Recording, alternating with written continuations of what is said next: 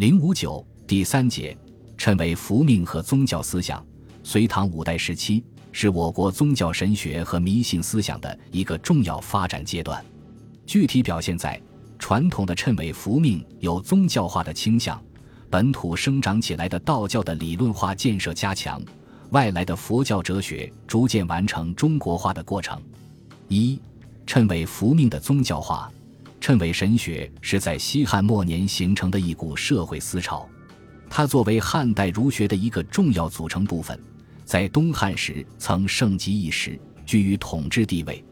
汉代儒学以董仲舒为代表，吸取了阴阳五行的神秘思想，建立起了天人感应的神学目的论，形成了汉代儒学的新体系。这成为谶纬神学兴起的思想基础。谶纬神学受儒家神道社教和民德归厚思想的指导和影响，具有强烈的为现实世界政治服务的色彩。它不追求灵魂的超生。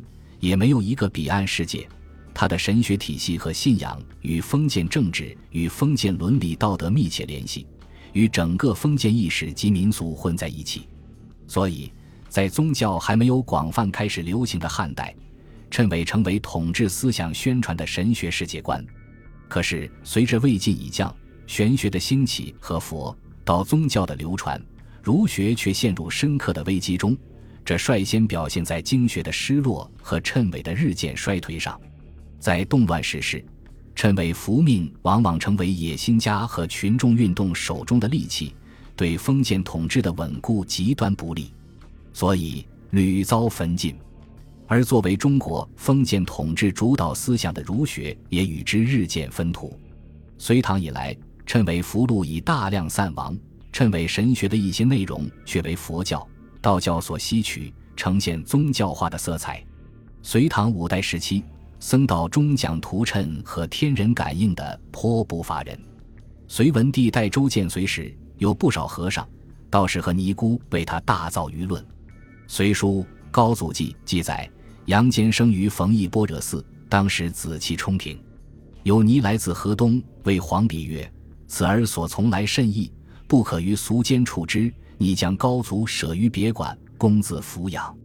一次阳间坠地，尼自外入见曰：“以今我儿至今晚得天下。”并且编造说，高祖少时忽见头上角出，遍体鳞起，为人龙颜，额上有五珠入顶，目光外射，有文在守曰王。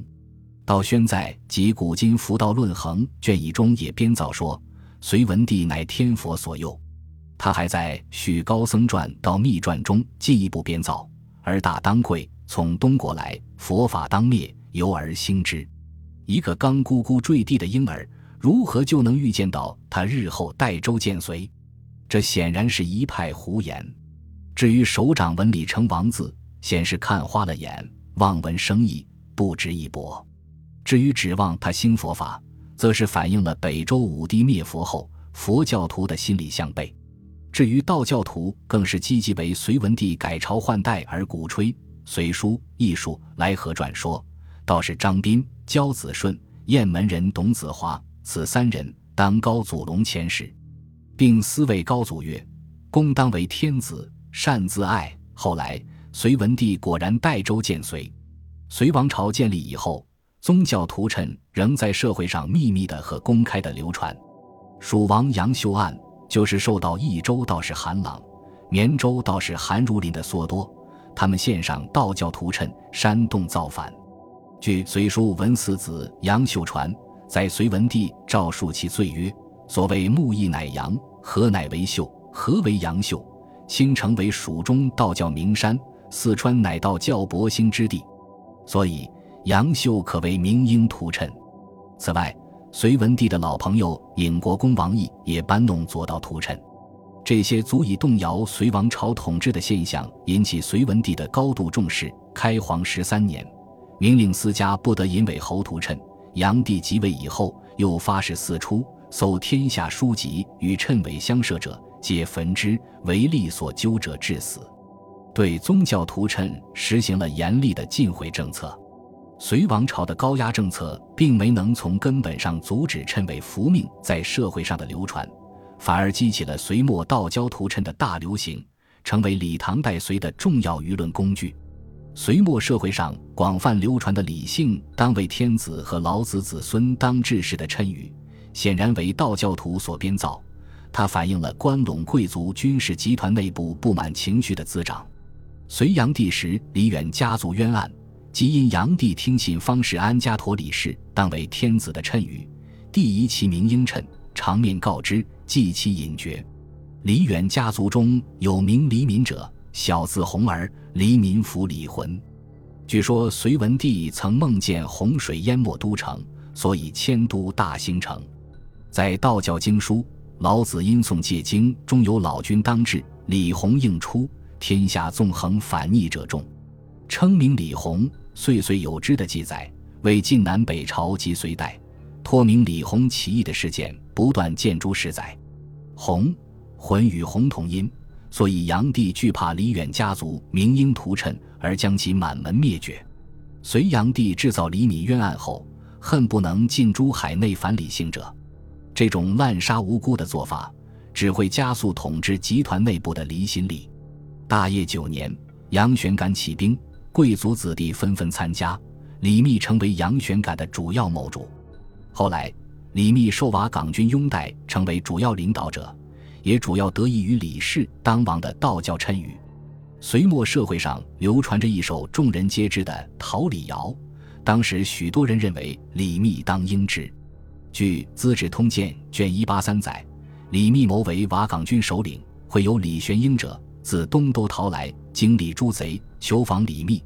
云：斯人当代随家，人问其故，玄英言：彼来民间歌有《桃李章》，曰：桃李子。皇后绕扬州，玩转花园里，勿浪雨，谁道许？桃李子为逃亡者李氏之子也。皇与后皆君子，玩转花园里，为天子在扬州无还日，将转于沟壑也。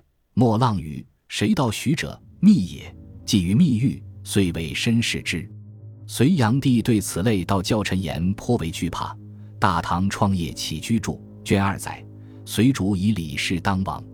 又有桃李子歌，伪密应于浮谶，故不敢西顾，犹加淡之。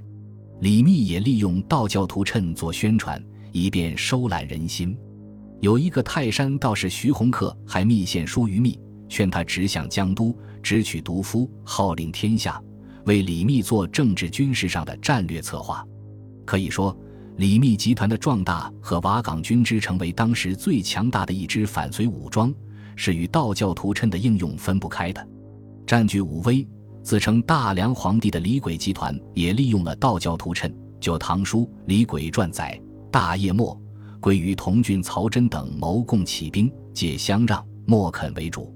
曹真曰：“常闻图谶云李氏当王，今鬼在谋中，岂非天命也？”遂拜贺之，推以为主。盘踞洛阳的王世充集团。则接受了道士们另外制作的图谶。据《隋书·王世充传》载，环法寺说王世充的这一套理论是天人感应的神学目的论。他的方法是用图谶的形式，鬼为隐语，先做暗示，再加解释，说明天意。由此可见，谶纬之学在隋代已直接为道教所吸取，以后历代道士对于图谶都有所继承和发展。在隋朝这场应运谶纬福命的活动中，最成功者莫过于李渊、李世民父子。大业十二年，李渊出任太原道安抚大使时，曾对李世民说：“隋历将近，吾家既应福命。”所以，他有意识的礼贤下士，接纳豪杰。道教徒们也体会到李渊喜好福命的真实动机。有一批政治嗅觉较为灵敏的道士开始迈进的为他鼓吹。隋末楼观派道士齐辉故弄玄虚，预言当有老君子孙治世，此后无教大兴，暗指李渊。出身道教世家的李淳风则直指假托老君传言，唐公当受天命。道教茅山派领袖王远之更不远千里来向他密传福命。李渊晋阳起兵时。也利用了《桃李子歌》以服名臣，史称焚尽老幼，讴歌在耳，呼赌灵验，不胜欢悦。李渊父子在做了这些舆论准备工作以后，成功的举行了晋阳起兵，并最终带隋建唐。在为李渊制造谶纬伏命的这场活动中，佛教徒也积极参与。《大唐创业起居注》记载，有僧俗姓李氏，或白雀而献之，被称为神人的太原绘画泥有诗称曰：“东海十八子，八景换三军，手持双白雀，头上戴紫云。十八子为李，欲指李渊。又曰：丁丑与甲子，深藏入堂里。”何意坐堂里？中央有天子。丁丑年为李渊晋阳起兵之年。唐一唐，李渊攻克长安后，立炀帝孙代王右为公帝，自封为唐王。又曰：西北天火照龙山，童子赤光连北斗，童子目上悬白帆，胡兵纷纷满前后，拍手唱堂堂，驱羊向南走。童子目上为李，阳与阳。指李渊晋阳起兵，向突厥借兵。又曰：星五五，人一行，五得九九得声名。童子目敌百丈水，东家井离五色星。我语不可信，问曲魏先生。这些谣谶都是为李渊建唐制造舆论准备的。李渊正是在做了这些准备后，才下决心踢开隋恭帝，自立为帝，建立唐朝的。佛教徒制造谶言伏命。迎合统治者的需求，最为显著的是五州夺权时。《旧唐书·则天本纪》载，在初元年，有沙门十人伪传《大云经》，表上之，盛言神皇受命之事。武则天收到这部经书之后，如获至宝，立即置颁于天下，令诸州各置大云寺。九月九日，壬午，即唐命，改国号为周，改元为天寿。僧人云轩等还作《大云经书》，著书的宗旨无非两条：一曰李唐天作已尽，当有武士代之，如谶云：“陇头一丛李，枝叶欲凋疏，风吹几欲倒，赖逢鹦鹉服。”二曰武则天为天女化身，应该做中国女皇，如书云：“尔时释迦牟尼为大众说法，云：净光天女，今得天身，指我出世。”复闻深意，舍是天行，即以女身当亡国土，得转轮王。以女身当亡国土者，所谓圣母神皇是也。可见佛教徒在为武则天登基打造舆论活动中，真是不遗余力。纵观隋唐两朝，称为伏命为佛，道二教利用来为各种政治势力服务的情况很多。如唐初刘兰事件，据《新唐书·刘兰传》。曰：刘兰，字文玉，青州北海人，是隋婆杨俊书作，摄图使，能严惩败事。隋末起兵归唐，贞观时谋叛被杀。初，常设许炫解趁计，谓兰曰：天下有常年者，贤言刘将军当为天下主。兰子昭又曰：趁言海北出天子，吾家北海地，会户县未由闻之，以罪系于当死。因发其谋，兰及党羽皆伏诛。有如唐初功臣张亮案，也因亮明应屠谶，谶言有张之君当别都而被杀。所以，唐王朝对是涉左道屠谶的事件镇压也很坚决。唐律规定，诸造仙书及仙言者绞。这里的造仙书及仙言，是指自造修旧及鬼神之言，妄说吉凶，涉于不顺者。因为这些言行对国家的统治和长治久安构成了威胁，所谓构成怪力之书，诈为鬼神之语，妄说他人及己身有修争，妄言国家有救恶，观天化地，鬼说灾祥，妄陈吉凶，传用惑众者，都在严厉禁止之列。如贞观二十年，吉州犯人刘绍略妻王氏从道士手里得到一份《五岳真仙图》。即《三皇经》受持州官，将为图谶。上云：凡诸侯有此文者，必为国王；大夫有此文者，为人父母；庶人有此文者，钱财自具；妇人有此文者，必为皇后。唐政府获悉后，大为震惊，立即下令诸道观及百姓人间有此文者，并勒送省除毁。此外，唐政府还多次下令禁断土伪。大历二年，唐代宗夏诏说：“即使如此，谶纬图略随着民间宗教的传播，仍在悄悄流传。由此影响下的暴动事件此起彼伏，中唐不绝。不过，从总体而言，谶纬与道教的关系比谶纬与佛教更为密切。谶语大量流入道教，制造谶语成为道教的一项重要宗教活动。”